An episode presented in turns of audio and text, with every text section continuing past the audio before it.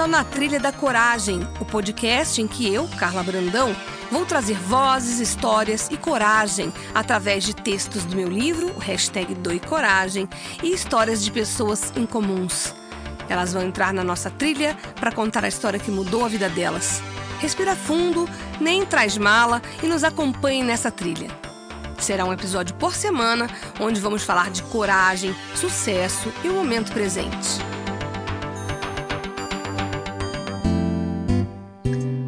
Olá, esse é o Na Trilha da Coragem, hoje com a participação de duas pessoas muito importantes para a minha vida. E é por conta disso que eu trouxe eles para essa trilha e você vai saber por quê. De um lado, eu tenho Paulo Hamilton, do outro, Mariana Martinez. Incrivelmente, eles não se conhecem, eu vou fazer a apresentação dos dois hoje em tempo real aqui para vocês. Mas os dois têm uma coisa em comum: a arte. Os dois trabalham com a arte da arte cênica, a arte da interpretação. E sempre foi motivo de muito orgulho para mim ter dois primos artistas, um por parte de, da, do meu avô e outro por parte da minha avó. Os dois são filhos de primos da minha mãe. Eu tô agora com Paulo Hamilton e Mariana Martinez. Tudo bom com vocês? Primeiro a menina, primeiras mulheres. Tudo Oi. bem, Mariana? tudo bem, tudo bem. E você, Paulo? Tudo bem, Carla. Prazer estar aqui com vocês. Um tá no Rio de Janeiro, Paulo, e outro tá em São Paulo, a Mariana. Eu queria que você começasse, Mariana, contando um pouquinho para mim e para o Paulo, é, quando você começou a se entender artista. Vamos lá. É eu comecei na faculdade, eu, fui, eu fiz faculdade de comunicação e na faculdade mesmo eu já percebi que eu tinha algumas matérias, eu tinha aula de teatro, aula de cinema, de história do cinema, de história do teatro, e eu percebi que eu estava mais interessada nessas matérias do que nas matérias é, ligadas ao marketing, né? Que eu fiz comunicação social, então tem muita coisa de marketing.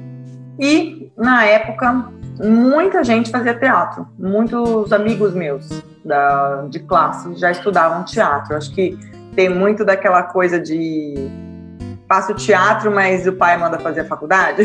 E aí ia muita gente para comunicação. Eu, desde pequenininha, assim, eu sempre achei interessante essa coisa do teatro, mas eu nunca tinha pensado em fazer. Fiz um pouquinho na escola, assim, mas passei por isso, assim, eu nunca estudei, de fato. E, quando faculdade, de fato você decidiu, é, quando foi o gatilho? É, na faculdade eu conheci algumas pessoas que faziam teatro também junto com a faculdade. E aí eu falei, poxa, acho que é um bom momento agora, eu vou fazer junto com a faculdade. Comecei a fazer aos sábados, fazia a faculdade durante a semana e o teatro aos sábados. E eu fui percebendo que o meu interesse estava muito maior nessas aulas. Eu ia super feliz para a escola de teatro aos sábados e durante a semana fazia, gostava de comunicação, mas eu não me via trabalhando com aquilo. E no teatro, putz, eu me envolvia com tudo, com a produção, com a parte de direção, os textos, eu gostava de, de, de tudo ligado ao teatro. E eu estava muito feliz. Aí eu resolvi até passar o meu curso para durante a semana. Então, os dois últimos anos da faculdade, eu fiz de manhã a faculdade e à tarde o teatro, né? Então eu encurtei o meu meu período de estudante da escola de teatro. Em que fiz, ano foi isso, Mário? É, nossa, vamos lá, vamos puxar da memória. 2000. O Paulo já tá ganhando 2000, tempo lá para pensar no dele. 2000, 2000, 2001. Eu me formei em 2001. E você, Jesus, Paulo? Vamos, vamos, vamos bater uma bola. E o Paulo, como que foi que tudo começou? Ah, eu não. Eu começou criança, na verdade. Eu sempre quis, desde criança. É, primeiro eu queria ser ator e médico, depois ator e bombeiro, depois ator e, sei lá, qualquer coisa, né? Mas sempre tinha o, o ator ali no meio. E a família levava aquilo na brincadeira.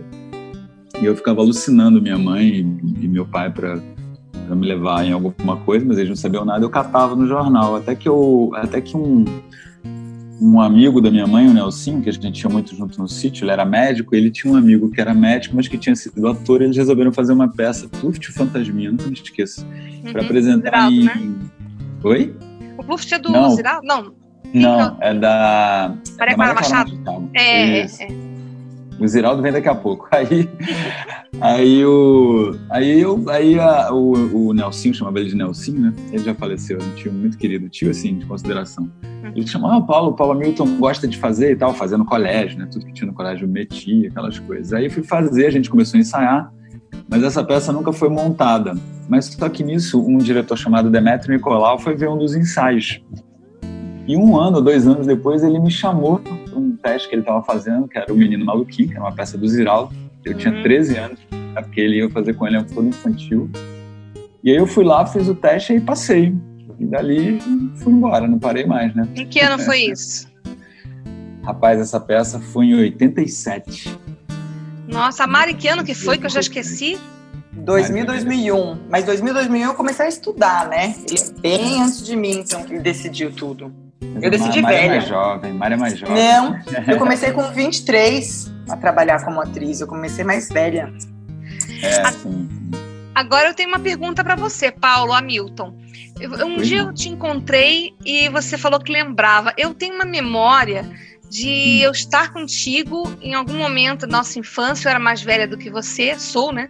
E eu te contar, eu ouvia umas histórias de terror em rádio, rádio novela, não lembro bem, rádio tupi, rádio, sei lá. Sim. E eu comecei a te contar essas histórias. Você lembra disso mesmo? Eu lembro, cara. Tem essa imagem até hoje. Eu ia para São Paulo, na casa é, de vocês, né? A gente era bem criança.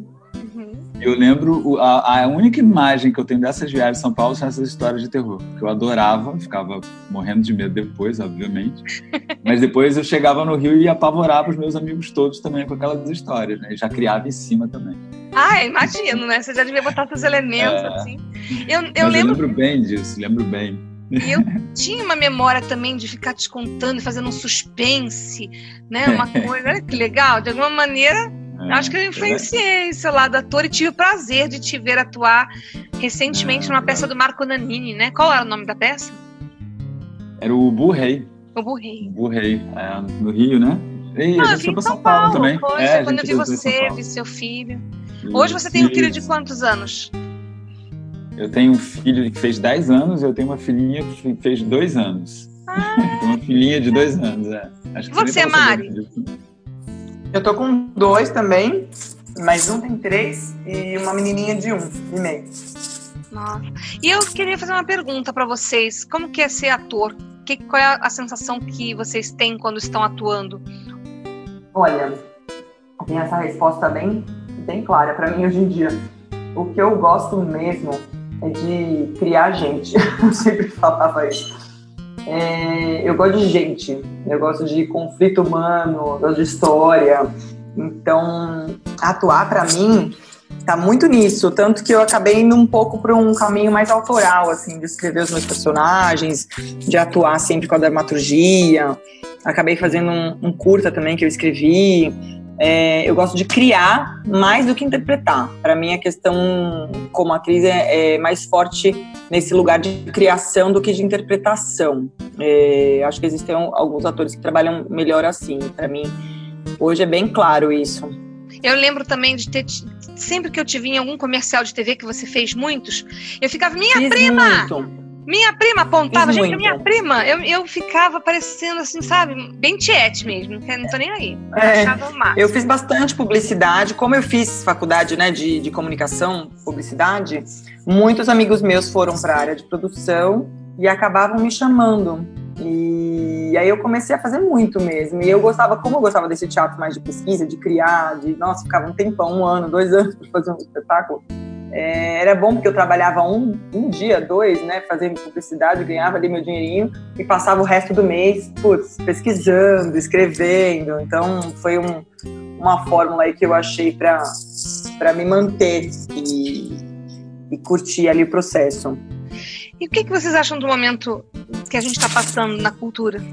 Paulo? Tenso. Ah, é. uma, uma tragédia, né? Não tem outra palavra. Qual é o futuro que vocês vislumbram? É, isso eu já sei, mas eu quero saber o que, que vocês que estão inseridos nesse meio, que, que têm amigos que atuam, que estão, né? Mas quero saber o que, que vocês estão pensando. Não, nós temos, enfim, dois problemas, né? O primeiro problema, um pouco anterior, que é a questão, ah, enfim, do, do do governo que foi eleito, de todo esse movimento aí que é extremamente anticultura, né, antipensamento de uma forma geral, cultura, ciência, ensino, enfim, uhum. que já era uma questão muito complicada, continua sendo, né, o cinema, tudo, tudo meio que parando, meio que, né, diminuindo. É, e agora a pandemia, né, que aí foi tá realmente muito difícil para todo mundo, não só para a cultura, mas a cultura já vinha é, sendo muito bombardeada já há algum tempo, né? Agora, é o que eu digo sempre, assim, é, nós resistiremos sempre, o teatro resiste, e já passamos por tanta coisa, eu estou dando muita aula de história do teatro agora online, né, revivendo, revendo várias coisas, e nossa, são tantas pestes, epidemias, ditaduras, e o teatro sempre renasce, sempre resiste, sempre surge maior, então... Eu concordo, porque apesar fazendo... de ser tenso, como a Mari falou, a cultura, a arte é, é um respiro para a alma, né? Se não for por aí, Exato. a gente fica louco, né? Tem alguma coisa a dizer, Mari, que eu te cortei? Não, eu acho que a gente está num momento muito muito difícil, com muita dificuldade, né, para se produzir. Mas eu acho que disso, como nós somos artistas, criadores, e a arte é extremamente necessária para a nossa sobrevivência, é, eu acho que pode ser um momento em que muita coisa é, surja, né, seja criada nesse momento agora, né? Eu acho que a gente não sabe, a nossa área é a, foi a primeira a parar e vai ser a última a voltar, né? Então eu acho que a gente vai ter que criar é, novas formas. Eu acho que teatro, o convencional, jamais vai morrer, porque é isso que o Paulo falou, a gente já passou por muitos momentos muito mais difíceis, talvez, né? E, e é uma forma de expressão, então é do ser humano, não vai parar. É um contato humano, é ao vivo, né? Então o teatro não vai. O cinema tem essa possibilidade de streaming hoje em dia, via internet, então assim, muitas coisas são mais fáceis de se adaptar. Mas o teatro também, eu acho que. Esse, vocês sabem que eu recebi um link de uns colegas de teatro fazendo peça via Zoom ao vivo, é, uns processos muito interessantes de, de, criação e com cobrando com valor de ingresso e tudo mais. E, e é isso, a gente é necessário se reinventar, né? Então tem um lado péssimo, tenso, difícil, mas eu acho que muita coisa vai ser criada porque a gente é feito de, a gente é criador, né? Perfeito. Eu tenho uma pergunta. É, se você tivesse é, tem alguém a agradecer pela sua carreira, por algumas coisas que vocês é, fizeram, por terem chegado aonde estão, fora o tio Nelsinho, não sei, a, a, Maré, a Mária, não sei. o que, que ele vem rapidamente à cabeça de vocês? Aquela pessoa que deu aquela palavra que falou, é agora, eu vou, vou acreditar em mim como ator, porque sempre é uma carreira meio vista como marginal, né? Vocês lembram de alguém? Eu estava na faculdade e a mãe de uma amiga minha faleceu. É, com aqueles tiros do cinema. Olha. E eu, é, e eu lembro que aquilo foi muito impactante.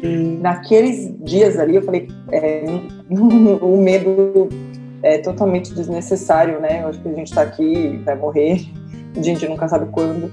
Então eu nunca deixei de fazer nada que eu quisesse. Eu sempre eu sempre falei, putz, coragem para fazer ou coragem para não fazer, né? Deixar passar. Eu sempre me imaginei velhinha, é, pensando em tudo que eu poderia não ter feito. E aí eu sempre fiz tudo. Sensacional. E você, Paulo? É engraçado ouvir isso da Mari, porque é, foi muito assim para mim também. É, é, muito difícil escolher essa carreira e não vou aqui dizer que no início a minha família incentivou, porque não incentivou, não tem nenhum artista na família, né? Pelo menos. Eu também não. Então é, era muito. Todos tinham muito medo, né? Muito temerosos e tal. Então eu tive que ir indo por minha conta, né? É, e eu tinha muito essa sensação que a, que a Mariana falou agora também, de chegar numa idade mais avançada e falar: puxa, o que, que eu poderia ter sido, né? E, ou, não, ou não pude ser, ou não tentei, ou não porque o problema não é tropeçar, o problema é não correr a estrada, né? É não seguir o caminho, seja ele qual for. Então, assim, é, eu tenho pessoas que, que eu acho que me incentivaram, mas mais assim do teatro mesmo, né? Da vida, da, da, da faculdade, quando eu fui resolver fazer faculdade, do, essas pessoas foram foram me incentivando, assim, as pessoas com quem eu trabalhei, né? E essas pessoas, e são tantas. Ah, são mas eu, eu tenho que te pressionar. Você tem que, além do tio Nelson, ou, ou eleja ele. ou eleja ele. Tenho que fazer aqui um teatro é, também, o, né? O primeiro impulso, realmente, foi do, foi do tio Nelson que me tá chamou, né? Ele gostava muito, era uma figura hilária. É, pode ser, Tino assim, uma boa tá homenagem, ele merece totalmente. Agora eu vou fazer uma proposta. Faça uma pergunta para a Mari e depois a Mari faz uma para Paulo. Vocês têm alguma curiosidade sobre o outro, sobre a carreira do outro, sobre a arte que vocês escolheram? Ah, ah se fosse peraí, fácil, peraí. é. eu tenho que me divertir um pouco também, lá. Vocês são da arte, eu estou aqui, né, ah. tentando alcançar vocês. Imagina. Tem alguma Pergunta ideia, Mari? Quer começar? é... Vou ah, botar um relógio. a gente não se conhece, né? É, qual foi qual foi seu caminho? Por onde você passou? E a gente nunca se cruzou, né? Hum, acho que não. Ah, bom, meu caminho no teatro, é, eu fiz várias coisas, mas eu tenho uma companhia chamada Companhia Atores de Laura, que é uma companhia já de 28 anos eu já ouvi é... falar. Ai, que bom. É, a gente já teve algumas vezes em São Paulo, algumas não, muitas vezes já aí. Sim. E fora disso, fiz algumas coisas também no cinema, que eu, que eu curto bastante, também na TV menos, é, sempre muito mais do teatro realmente. E gosto muito também, uma coisa que eu não falei aqui, mas uma coisa que eu gosto muito cada vez mais, inclusive, é, é, é estudar e ensinar, né? Voltei para a universidade agora fazendo mestrado, isso está me empolgando bastante, assim, estou adorando voltar a estudar assim, né, com mais profundidade. Então é, acho que quem escolhe o caminho do teatro, da arte, né, tem um, tem várias coisas, né? É, enfim, são vários, vários pedacinhos assim. Eu sempre gostei de ser um pouco camaleão, né? Assim que você falou, né, que você escreve e tem um trabalho todo autoral, não só de interpretação, né? Acho que isso também é tem um pouco a ver comigo também, não no sentido só da autoria, embora também faça peças que eu escrevo, mas no sentido de, de fazer várias coisas, dirigir, dar aula, atuar, enfim, um combo completo. Agora ficou mais fácil para você, né, Paulo? Qual a sua pergunta? Ah, bom, como eu não te conheço, Mari, então. Me fala também um pouquinho do seu caminho, se você tem uma companhia de teatro, se você trabalha independente, como é, como é que funciona aí para você?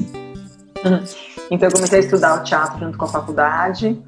Aí eu me encantei pelo trabalho do Antunes Filho, olha só, lá, desde lá eu já curti essa coisa autoral, porque ele tinha um, é. ele tinha um projeto que era o Preta Porter, né?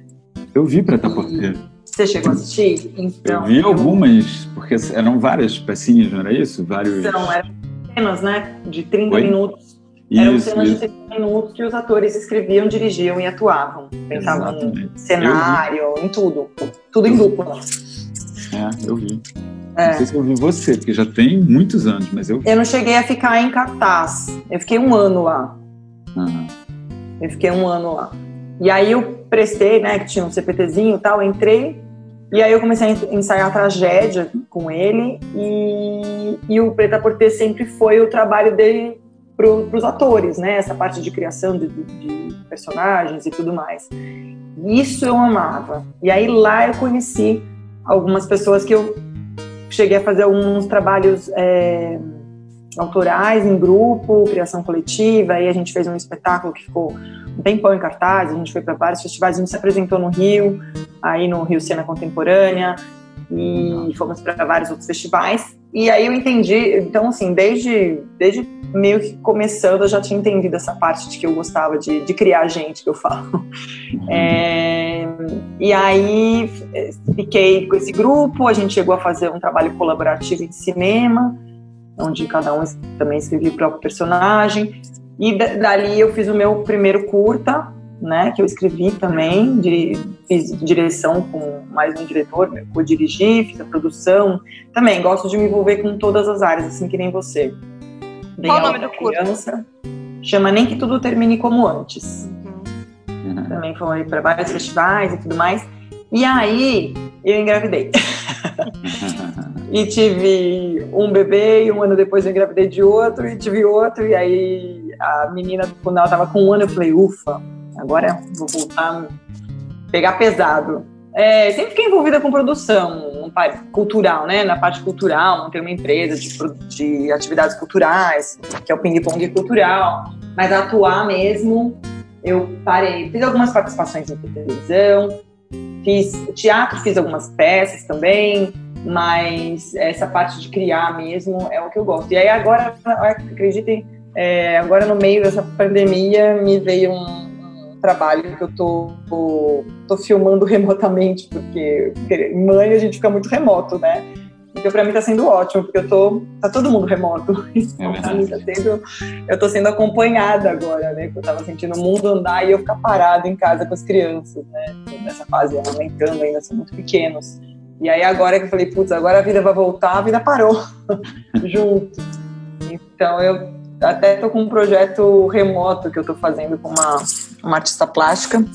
E então tô produzindo. Curiosamente, voltei a produzir agora no meio da pandemia. Mas é isso, fiz algumas Legal algumas coisas também de, de teatro uhum. também, e cinema e TV. E tem algum sonho, Paulo, que você ainda queira como ator, um personagem, um autor, um diretor, alguma coisa que você ainda fale, preciso disso para minha carreira, ou gostaria, mesmo que fosse impossível, porque já faleceu, sei lá, Fellini, sei lá, o que, que você tem vontade? O que, que sonha? É, o sonho é livre. É, é, não, é engraçado. Meus sonhos, assim, atualmente estão mais Bom, tem um personagem que eu sempre quis fazer e que eu tô vendo se eu faço ele em breve. E tô tentando, que é o. Quer dizer, tô tentando não, mas acho que agora eu tô começando a ter a idade, chegar perto da idade que vai ser possível fazer e o tempo tá bem propício, propício que é o Galileu Galilei do Brecht. Ah! É, porque eu sempre gostei dessa peça. Na faculdade eu já faz, fiz essa peça fazendo Galileu com, sei lá, 20 anos de idade, desse pode. Olha. E, e, o momento é muito propício, né? No momento em que, enfim, a gente está discutindo de novo se a Terra é plana, coisa desse tipo, assim, desse nível.